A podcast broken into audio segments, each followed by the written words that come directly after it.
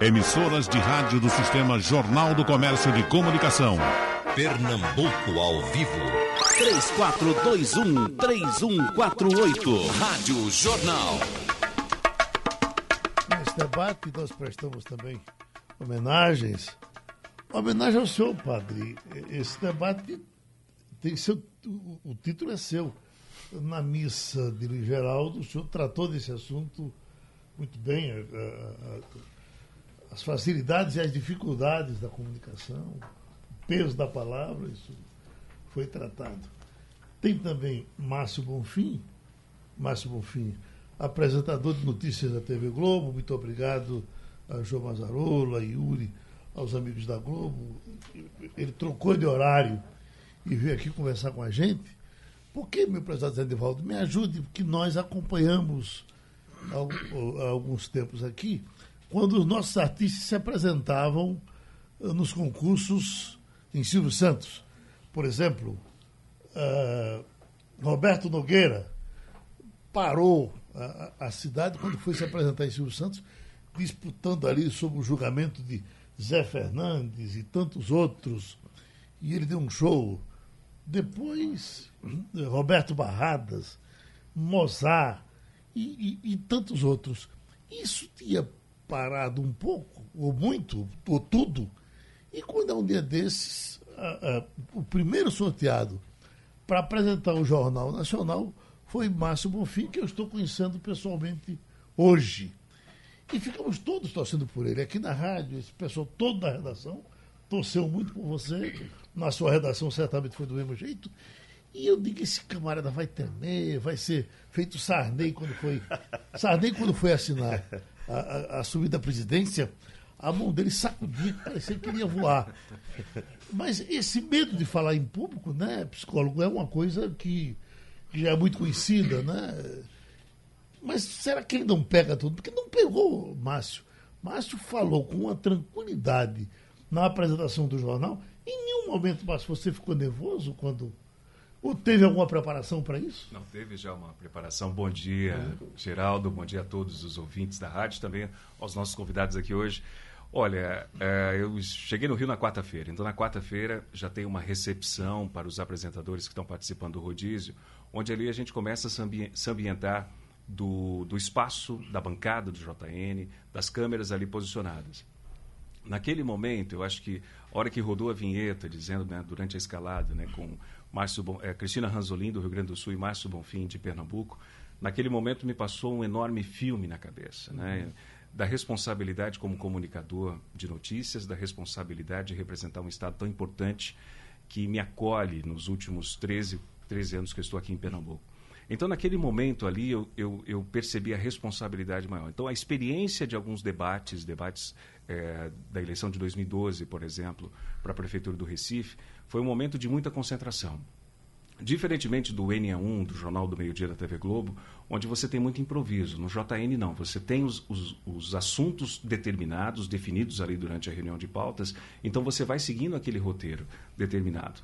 Dizer para você que não fiquei nervoso, olha, hoje eu posso dizer, na hora que eu disse o boa noite final, que rodou a vinheta, subiram os créditos, eu percebi, eu disse, graças a Deus. Eu volto para Pernambuco com o dever cumprido, porque não só a responsabilidade da equipe da TV Globo, mas de um estado onde as pessoas me acolhem muito bem. Eu sou, eu, aonde eu vou, vou no supermercado, vou no posto de gasolina, as pessoas param para conversar com o Márcio. Tem o Márcio Bonfim da televisão, mas tem o Márcio, o cidadão, o ser humano que todo mundo, o pai, o amigo. Então esse lado que me deixa é, é, eu, eu, puxo para mim essa responsabilidade como comunicador, que naquele momento foi uma das coisas que eu disse quando voltei, que eu não estava sozinho naquela bancada. Uhum. Naquela bancada estavam não só os telespectadores, mas a equipe e muitas mães, avós, pessoas que passam pelas ruas e me dizem: Poxa, você é muito parecido com meu filho, é muito parecido com meu pai. Então, essa referência que eu tenho, é, e depois eu já consegui dar uma aliviada, respirei, e no dia seguinte peguei o Mudou muito a sua vida a partir dali? Mudou, mudou. Uhum. Mudou pelo, pela, pela exposição nacional e até mesmo internacional de mensagens, não só é, de amigos que eu conheço pela minha trajetória profissional, mas de pessoas de outros países, gente que eu nunca vi me mandando mensagens, fazendo referência, dizendo: olha, eu vi você no Jornal Nacional, ainda teve né, um, um, um passinho que fizeram, dizendo, ah, tio Márcio no JN e tal. Então isso foi um momento, muitos jovens, muitas crianças pararam, olha, tio Márcio, tio Márcio, então nas ruas, até mesmo. Então isso é muito bacana. Muitos adolescentes conversam comigo também. O doutor Fernando, e por que esse nervosismo ele bate? eh, Não é só na questão da improvisação. Ele bate na leitura também. Você uma- quando você está nervoso, o, pa- o papel balança. É, é, é um mecanismo, frente, bom, né? bom dia a todos. É um mecanismo de defesa. Nós temos. Né? Tudo aquilo que nos gera exposição ou algo novo, a gente entra no mecanismo de defesa. né? Essa, o que o Márcio está falando, né, dessa elaboração, houve uma elaboração prévia para ele poder conduzir aquilo ali. Isso vem através das imagens, as imagens que a gente cria. Que é a palavra, ela vem da- das imagens que a gente cria na nossa mente. Não tem como eu proferir palavras sem criar imagens. Né? Os pensamentos, eles iniciam tudo. Os psicólogos ficam nervosos? Claro. Lógico. Porque Somos- grandes cantores, por exemplo, eu estava ouvindo um dia desse uma entrevista de Simone, ela dizendo que é um horror. Antes dela chegar no palco, ela, ela sua. ela- alguns têm que beber para poder se Isso. apresentar. A Maria da Severo já declarou isso. Que não obstante ao tempo de carreira, toda vez que ela sobe ao palco, ela treme. Professor Zanivaldo já ficou nervoso? Você é um Se cara desenvolto fiquei- sempre, né? Se eu já fiquei nervoso, Geraldo, ontem eu participei da Assembleia, na Assembleia Legislativa, da homenagem ao Dia do Escritor.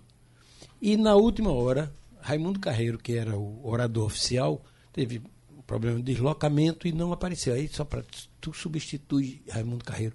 Geraldo, o ar-condicionado es- esfriou de um jeito que a minha mão quase gela. E de dentro do paletó para dentro não entrava ar-condicionado, não, era só calor. Entendeu? Eu fiquei. é, é, e aí eu me lembrei, mas rapaz, eu falo no rádio, respondo as perguntas de improviso e não sei o quê. E aqui, realmente, é, é, e, e subi a tribuna com as mãos frias pelo ar-condicionado e reforçado pela, pela tensão. E depois dá aquele alívio né, a, que Márcio, a que Márcio se referiu. Quando passou, passou. Agora, a palavra, eu vou pegar o começo da história e discordar logo do meu querido eh, Fernando Costa. Quando ele diz que as imagens geram as palavras. Eu digo o inverso. As palavras geram as imagens. As palavras, Geraldo, são, as, são a, a maior conquista do ser humano em todos os tempos. Por quê? A palavra permite a comunicação muito mais sofisticada do que a mera comunicação animal. Um dia desse a gente falou aqui que os animais se comunicam. O ser humano, enquanto animal, se comunica. Agora, qual é a característica do ser humano? É que ele se comunica para além do que a natureza programou. E o que expressa isso? A palavra. Graças à palavra articulada, tudo mais se desenvolveu, inclusive o pensamento, inclusive o cérebro humano. Tudo que a gente pensa, pensa com palavras. Eu dou um exemplo muito simples. Ninguém aqui pensa em mandarim. Você não consegue pensar nada em mandarim, nada, nada. Pensa em alguma coisa em mandarim, não pensa. Por quê? Porque todo pensamento, quer seja o pensamento do cotidiano, quer seja o pensamento eh, político, do poder, quer seja o pensamento do convencimento eh, da igreja, quer seja o pensamento da informação de Márcio, quer seja o pensamento. Eu estou com medo que o, que o doutor Fernando me hipnotize aqui, que eu discordei. discordei ele está ele tá olhando, ele tá, ele tá olhando com o olho arregalado para mim. E se ele disser duas palavras, eu dói, aqui. né? É, é, é, as, a- as palavras são absolutamente fundamentais para tudo. Nada se pensa sem palavra. Toda ciência, todo o progresso humano se deu através das palavras que estimulam o cérebro a pensar. O padre fica, fica nervoso na entrada da missa? Ou, ou na hora do, da- da- do seu discurso? Geraldo, primeiro minha saudação, obrigado pelo Governo? convite. Muito obrigado. A mesa muito rica, né? Nutrida, né? Nutrida. Nós somos homens da palavra. né? Nós somos preparados para a mesa da palavra e a mesa da Eucaristia. E, e nós temos, temos treinamento. Eu estudei em Chicago, né? e eu quero concordar com você. Alguém dizia assim: "Se- quando você estiver pensando em inglês, o seu inglês está ótimo. Não é? Mas é, eu tive professores rigorosos, mas hoje eu agradeço. Entende? Eu, eu tive professor que era eu e ele numa basílica enorme, maior do que a Catedral de São Paulo, eu no púlpito e ele no último banco. E ele gritava, era um italiano, um americano, então aquele jeito dele, né? Mas hoje eu agradeço muito, porque ele me preparou para ser um homem da palavra. Eu não posso dizer que eu não, não fico inseguro, mas assim, Jô sempre me diz assim, eu gosto de lhe entrevistar porque a pergunta que a gente faz, o senhor já vai. Eu acho que é o universo também de leitura que a gente faz, uhum. né? a segurança, não é? Mas assim, humanamente, confesso a você que cada celebração é diferente. Sim. É uma palavra individualizada. Especialmente naquela que você foi, por exemplo, né? Uhum. Que eu sabia da história de, de, de Luiz Geraldo, né? Sim. História bonita. Uhum. Então, a gente tem que sentar para ler, para estudar, para pesquisar, né? para não dizer qualquer coisa. Uhum. E que essa palavra tenha uma direção. Né? A nossa palavra ela tem uma direção, como do psicólogo também, como de Márcio. Né? Tem alguém nos ouvindo, uhum. né? tem alguém esperando aquela palavra. E é aquela palavra que vai fazer a diferença. Uhum. Impressionante. Doutor Fernando. Me permita fazer. É, saindo de um prisma meramente filosófico, hoje a ciência estuda essa questão do que é pensamento e a gente sabe que menos de 30% da, sua, da nossa comunicação é pela palavra. E existimos né, o ser como um todo.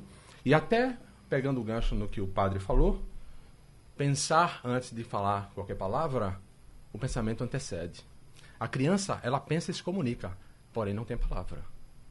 Então, é fato hoje que o pensamento ele antecede a palavra. A palavra só acontece se você pensar. Se você não pensar, não acontece. E aí vem a questão da fé, porque eu fazer uma oração, porque eu sei a oração decorada, eu não estou pensando naquilo, eu não estou sentindo aquilo. Então é muito melhor eu não proferir uma oração que está decorada e que eu vou no automatismo e sim refletir sobre aquilo, pensar sobre aquilo. Uhum. Então, o pensamento ele sempre vai anteceder a palavra. E a gente, a gente vê e tem experiências científicas hoje que comprovam o que o pensamento é capaz de fazer. Às vezes você fala pelo olhar, não é? Sim. Existe o corpo fala, você existe o magnetismo. Casa, você chega em casa três horas da madrugada, melado de batom. Imagina. Receber, você vê no olho dela. Já disse tudo, já né? Tá Já disse tudo. Né? Não, Vamos ter um conflito aqui agora. É, é, isso aí eu não vou passar.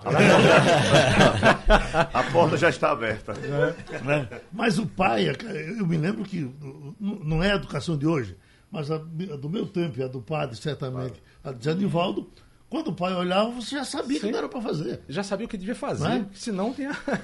Mas me permita colocar só uma.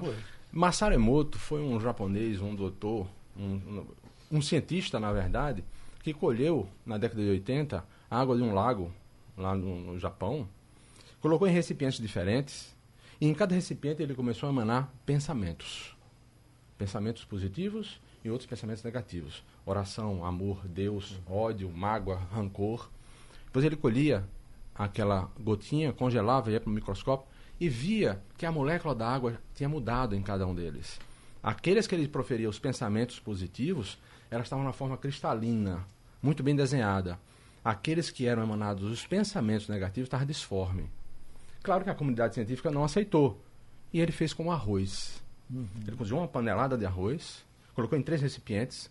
Por 30 dias ele emanava o eu te amo num recipiente, no outro eu te odeio, e um ficava à margem de qualquer pensamento. Uhum.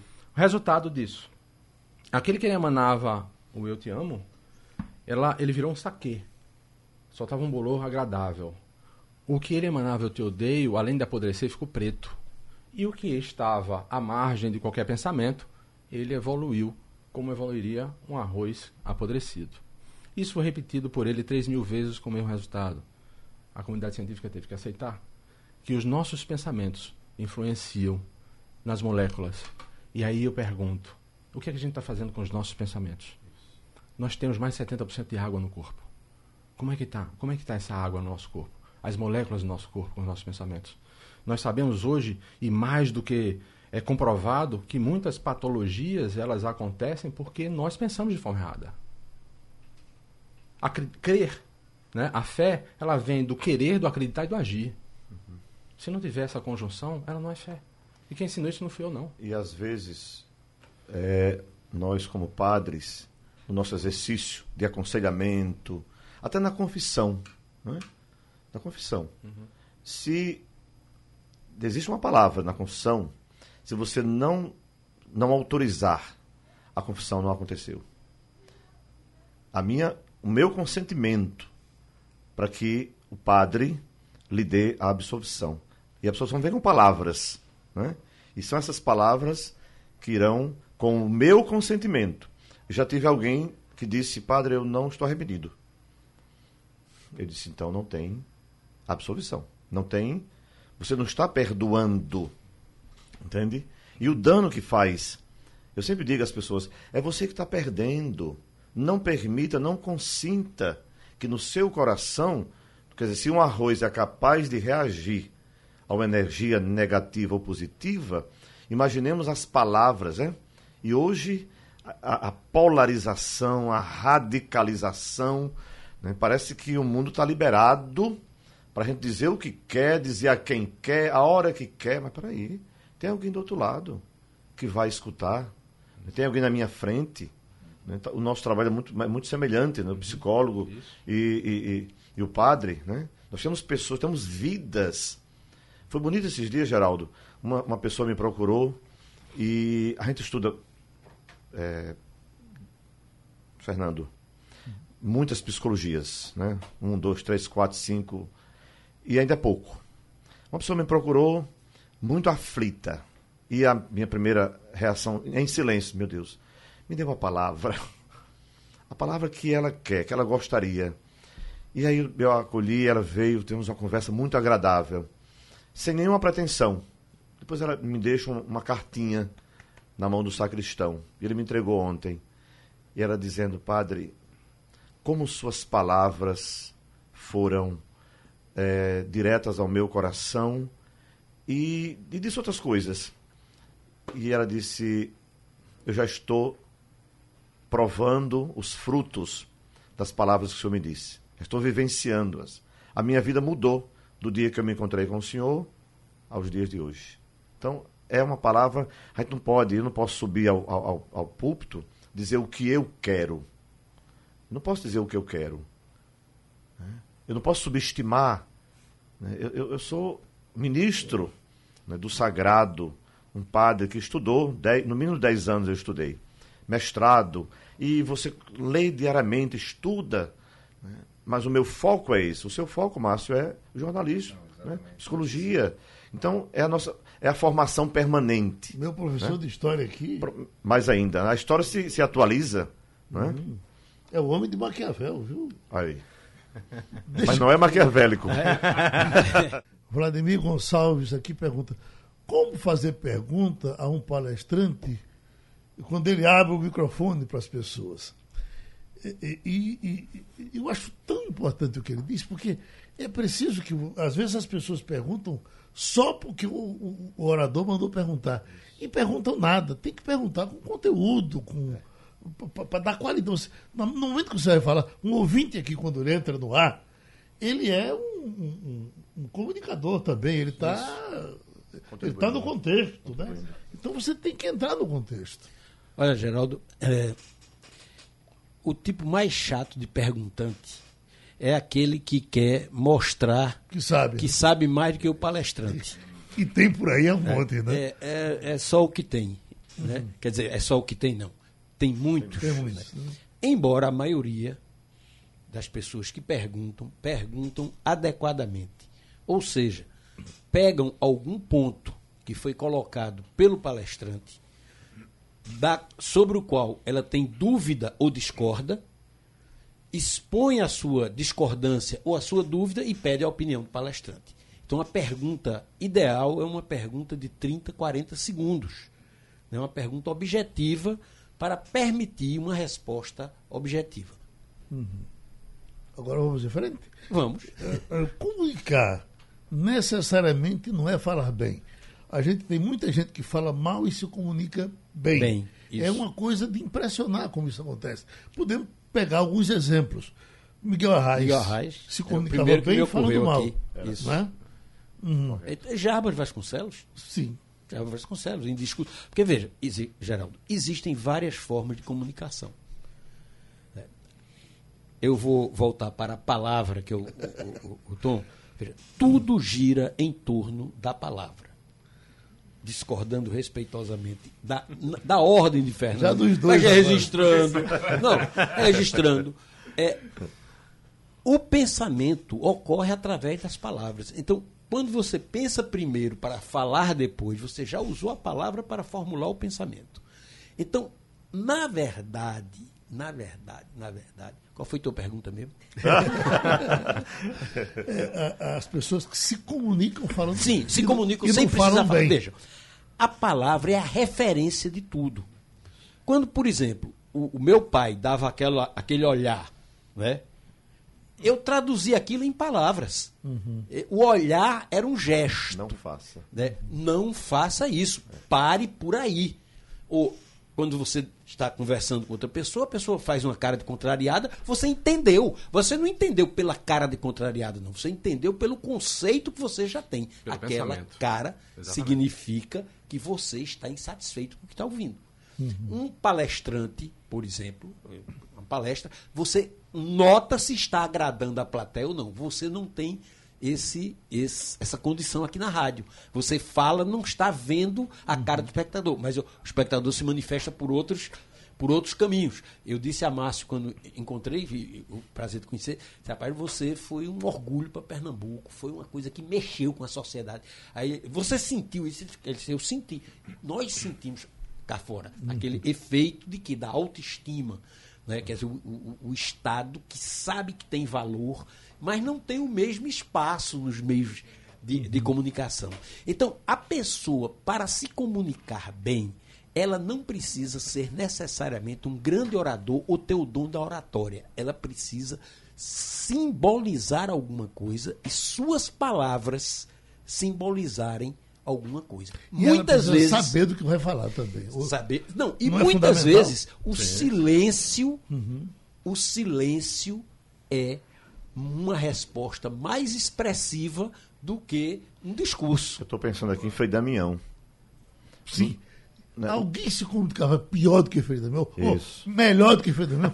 Alguém falava pior do que Frei Damião? Isso. Olha, é, é- é uma coisa interessante aí que você está colocando, porque a dificuldade de Frei Damião de se comunicar, e, de- e depois, né, no finalzinho da vida dele, mais ainda, mas as pessoas não deixavam de ir ao encontro.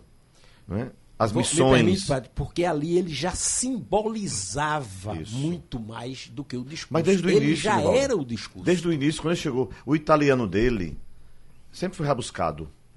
Mas a figura do, do, do, do, do santo, né?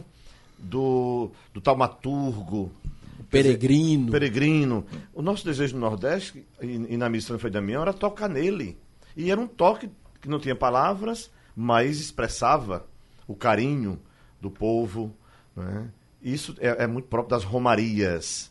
E há aos locais sagrados expressar, leva uma pedra, leva uma fita, leva um ex-voto, né? para expressar o que não é palavra, mas está contido naquele objeto, né? Uma, uma, Padre, uma no intensa- princípio era o verbo. Agora, deixa eu fazer uma pergunta a Márcio. Deixa eu fazer um Márcio, ao- Deixa eu deixa eu fazer fazer um uma pedido. perguntinha a não, Márcio. pois não. Márcio, ah, tinha aquele, aquela piada que Geraldo eh, passava aqui sempre do reenergizando. Você já se deparou alguma vez no- no- na- na- nos seus telejornais com uma palavra impronunciável? Já. Em algumas situações, algumas palavras assim de é, um ponto de referência, tem uma específica que eu não, eu não vou dizer porque é, em respeito né, ao, ao local especificamente. Mas assim, a primeira vez que eu, que eu ouvi, eu sou de São Paulo, estava em Minas e estou aqui em Pernambuco. Então, algumas palavras, aos poucos, eu tive que ir me adaptando e entendendo, e estudando também. É, mas eu, em algumas situações, digo, meu Deus, como é que eu falo essa palavra? Né? Falar Pindamonhangaba, não é isso, né? Itaquaquecetuba, que são cidades que eu conheço e são palavras fáceis. Mas em algumas situações de você olhar para o teleprompter e dizer, o que, que eu vou falar? na hora automaticamente eu penso num sinônimo, alguma coisa para poder seguir adiante. Porque senão, se eu ficar concentrado que aquela palavra eu vou errar, eu vou errar. Então eu busco um sinônimo que dali, antes, eu já tenho uma noção do texto que vou ler na, no jornal, então eu, eu já sei que naquele momento eu tenho que substituir. E não ficar ali, porque senão fica, fica engasgando e tem dificuldade de Ô, pronúncia. Márcio, e uma Oi. coisa também que é- você acha que dá, se dá com todo mundo, Aham. se eu vou fazer uma coisa aqui no programa, se eu errar na abertura, eu vou errar mais na frente de novo. Pode esperar que eu erro. Eu acho que isso. Questão do sub- subconsciente, né? Geraldo, eu prometo não falar mais no debate. Não. Só quero contar essa historinha rápida. Olha, numa certa campanha, numa certa campanha política de Pernambuco, é, vieram locutores de fora. né? E aí é, é, ele foi ler o texto. Aí disse, no bairro de Caxanga. Caxanga. Não, rapaz, não é Caxanga, é Caxanga. Caxangá. Aí no outro dia apareceu. No Cabangá. Não, rapaz, não é Cabangá, é Cabanga. tá bom. Então na Cruz. No outro dia. na Avenida Cruz Caban, eh, Cabuga. Não, rapaz, não é Cabuga, é Cabugá. Eles demitiram o cara. Então, então o cara ficou maluco. Porque essas, essas coisas, além das palavras difíceis, dos, das, dos reenergizar da vida, né, aparecem as palavras locais e Sim. com as suas peculiaridades. Você já aprendeu a dizer o original não se desoriginaliza? O original não se desoriginaliza. Eita. A Serra de Taquaritinga está destaquaritingada. Quem destaquaritingou foi o destaquaritingador. O Rio Capibaribe está descapibaribado. Quem descapibaribou foi o descapibaribador. Isso o rádio fazia antigamente para dar prêmio, né? Mas olha, o que eu estava querendo demonstrar é que Fernando Lira, fizemos um debate desses aqui, e Fernando Lira era um desses bons falantes. Eh, eh, Então veja o que, que ele dizia. Rádio Jornal, a estação primeira da notícia, fazendo história. Eu vou é, revelar a vocês uma coisa interessante. Sempre falei de público desde os 17 anos. Mas eu falei muito na Câmara. Naquela época não tinha TV Câmara, não tinha rádio, era, era, não tinha nem Xerox, era mimeógrafo. E nó- mas todas as vezes que eu tinha a responsabilidade de falar na tribuna da Câmara, eu respirava profundo algumas vezes, porque todas as vezes eu, com mais de 20 anos na Câmara, eu ficava muito tenso quando eu ia falar, pela responsabilidade do ato daquela hora. Rádio Jornal. Qualquer falador diz isso. Quer dizer, qualquer comunicador. Falador não, falador fala pelos cotovelos, né?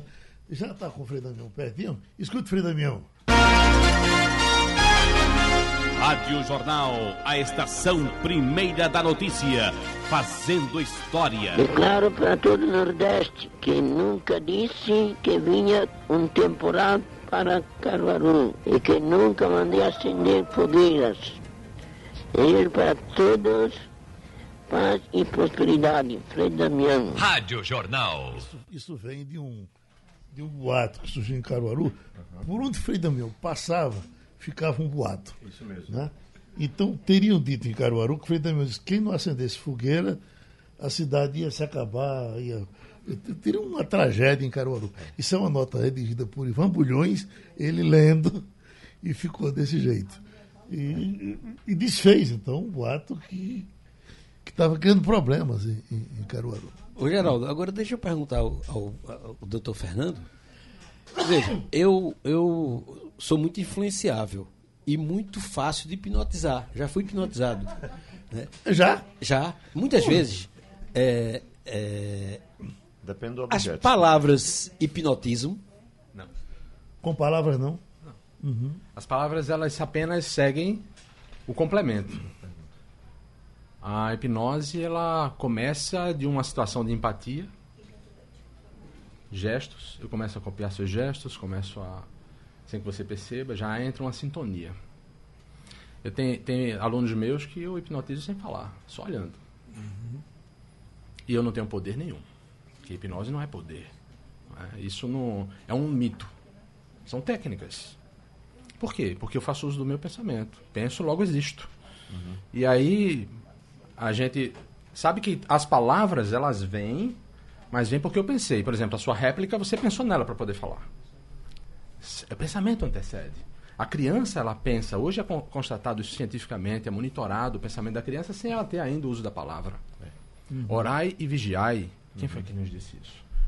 Orai e vigiai. Pelo, não, pelo contrário, ele disse vigiai e orai. Vigiai os pensamentos e orai. Vigiai os pensamentos. Hoje pela manhã, eu, eu- eu- na missa, eu lembrei a vigilância, exatamente nessa perspectiva, Fernando. E eu, eu lembrava né, da, da pessoa de Jesus, de onde vem a autoridade dele, né? Vem do exemplo, né? Do exemplo dele.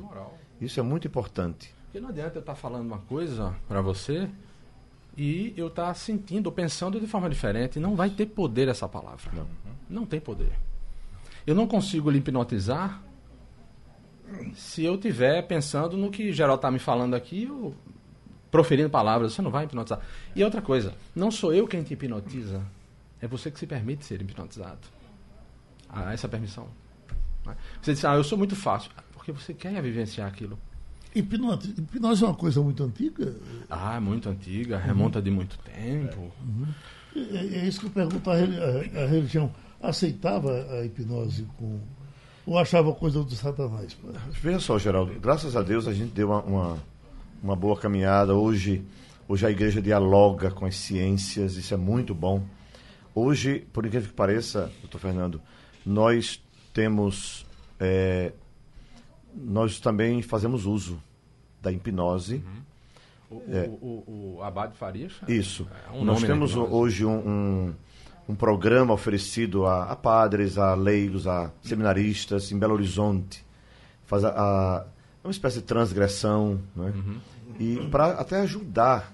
Ajudar, porque assim, a gente chega esculhambado, né? A gente chega em pedaços. E aí a hipnose eh, vai ajudando você também né, a tomar consciência da sua existência, da sua vida. Então, assim, graças a Deus e o progresso aí da, da, da teologia, das ciências, hoje há um diálogo bastante eh, eh, frutuoso, né, no sentido de, de contemplar o ser humano, a pessoa em primeiro lugar. Isso é importante. Eu acho que é uma, uma das, das notas do Papa Francisco. né? Esse homem, ele é. As palavras de Francisco, elas trans, eh, transcendem a palavra né, Dita. dita, porque os gestos, o toque, o olhar. A conduta dele. É, a conduta dele, exatamente. Quando alguém diz assim. Quando alguém diz assim, ah, fulano de tal, quando fala, hipnotiza a plateia. Vamos dizer que o Papa Francisco tem um pouco, tem muito disso, Tem. não é? Está se dizendo isso corretamente? Veja, aí aí é uma linguagem puramente figurada, né? Porque aí ninguém. A, a, Ninguém tá porque, assim, hipnotizado, a, né? hipno- a hipnose, na verdade, ela é, um, é uma coisa natural. Se eu estou prestando atenção no que você está falando, se eu estou prestando atenção no que o professor Nival está falando, eu entro em transe. né? Eu me concentro apenas naquilo. O mundo está acontecendo aqui e eu não estou percebendo, só prestando atenção naquilo. Eu estou num transe hipnótico, é natural.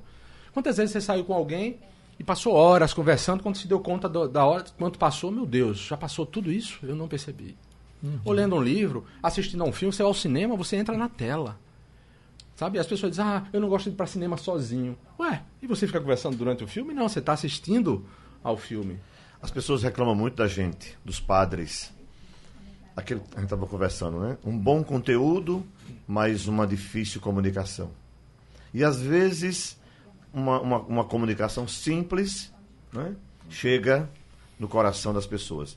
E muitas vezes as pessoas são exigentes. Eu, eu, eu prezo muito por isso. Pela clareza da palavra, pela clareza do que eu vou dizer e também a clareza e a lógica do conteúdo que eu vou. Eu não posso subir lá em cima e dizer, bom, acabou, amém. Não é isso, né? Existe um começo, um meio, um fim. né? As leituras têm um enredo. A leitura tem, tem, tem um, um sentido. Agora, sempre com limite, né, padre? Sempre com limite, Porque Geraldo. eu tive um preparador que dizia que se você eh, falar muito não é comunicar.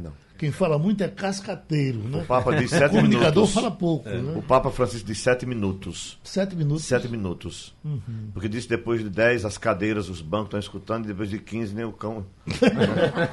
Sara eh, Vasconcelos está mandando um grande abraço para o padre Josenildo, grande comunicador. Muito obrigado, Lembro-me dele desde os tempos do colégio. São Luís. Vilma Gomes, parabéns pela presença do colega jornalista âncora Márcio Bonfim. Depois vem mais aqui. Antônio Carlos, da Iputinga. Apresento shows e eventos. Toda vez que subo aos palcos, tento controlar um nervosismo terrível que vem junto da timidez, mais ou menos em, nos três segundos iniciais. E depois tenta tomar conta de mim e eu me viro e vou me livrando. Parece que era Nelson Gonçalves que dizia que o problema dele era pensar mais depressa do que falava. E parece que a, a- fala e, e- e o pensamento têm que ir juntinhos. Não é? Se o cara pensa depressa demais, termina se atropelando mais na frente.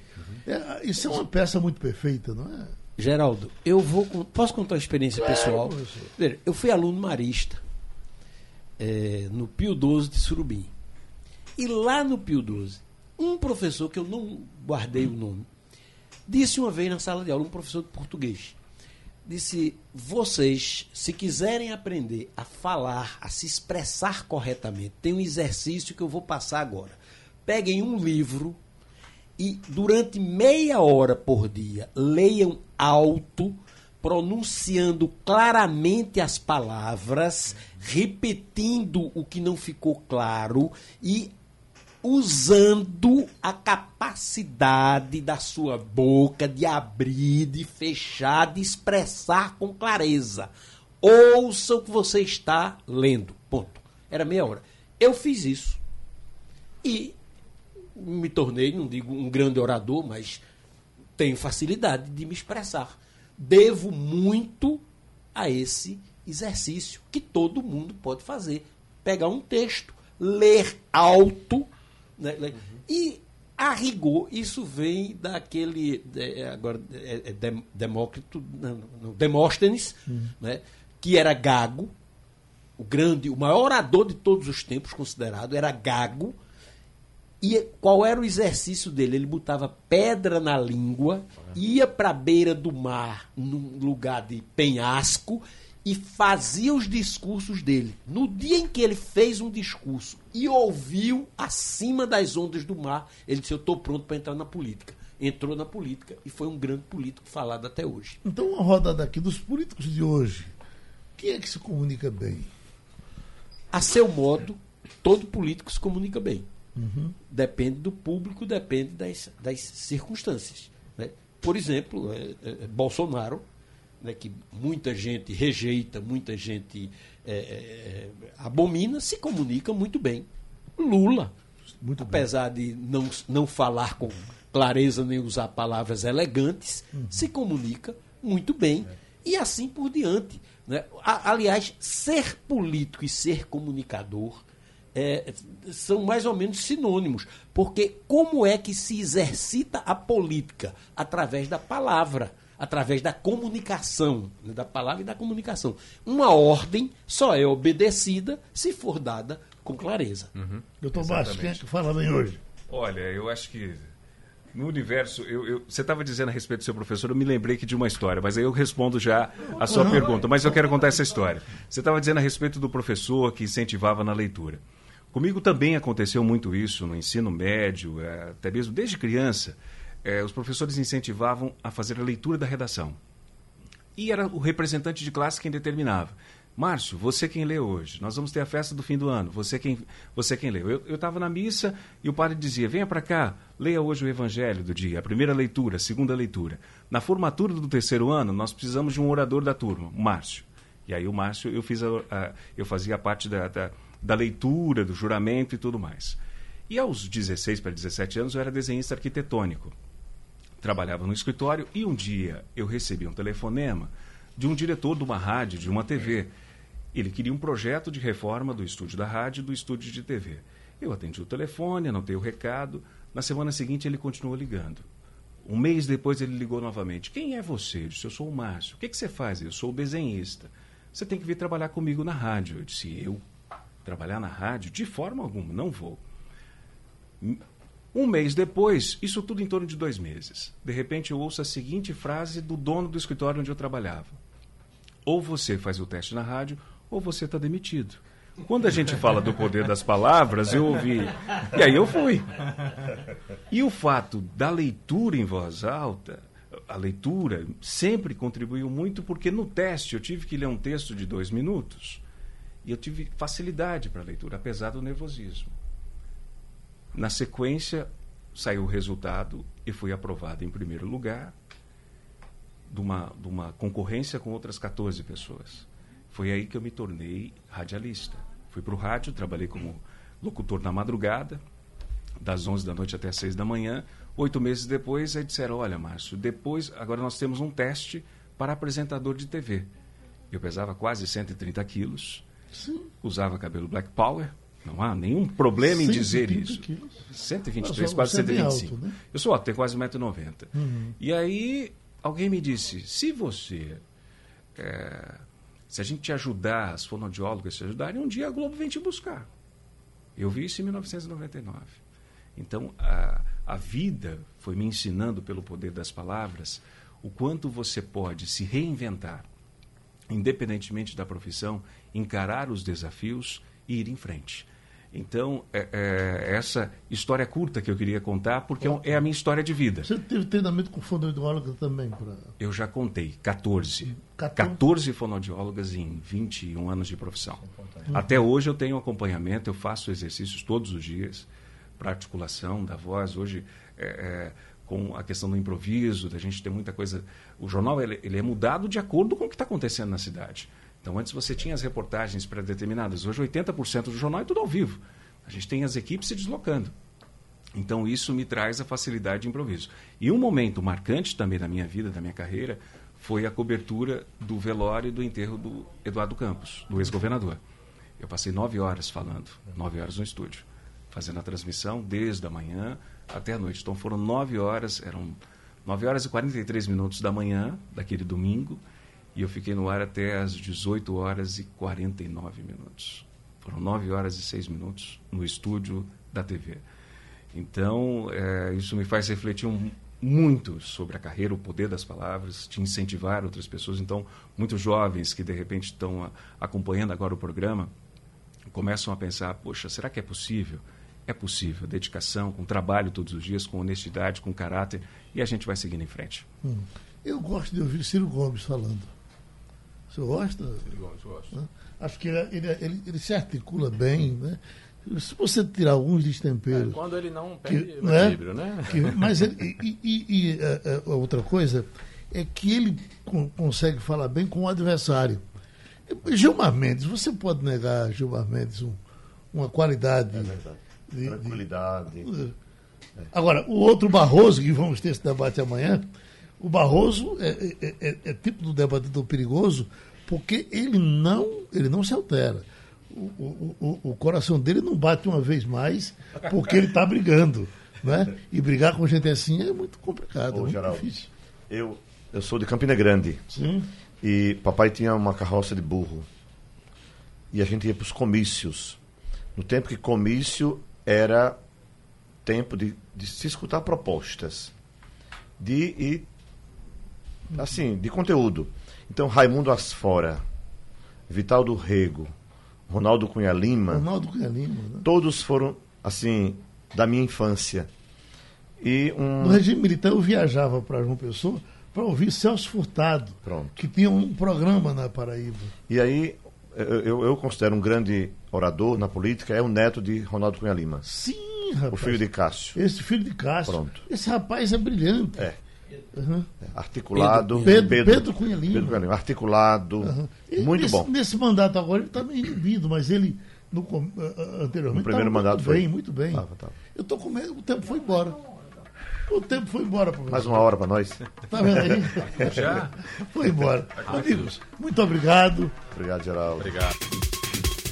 Sugestão ou comentário sobre o programa que você acaba de ouvir, envie para o e-mail ouvinte@radiojornal.com.br ou para o endereço Rua do Lima 250, Santo Amaro, Recife, Pernambuco.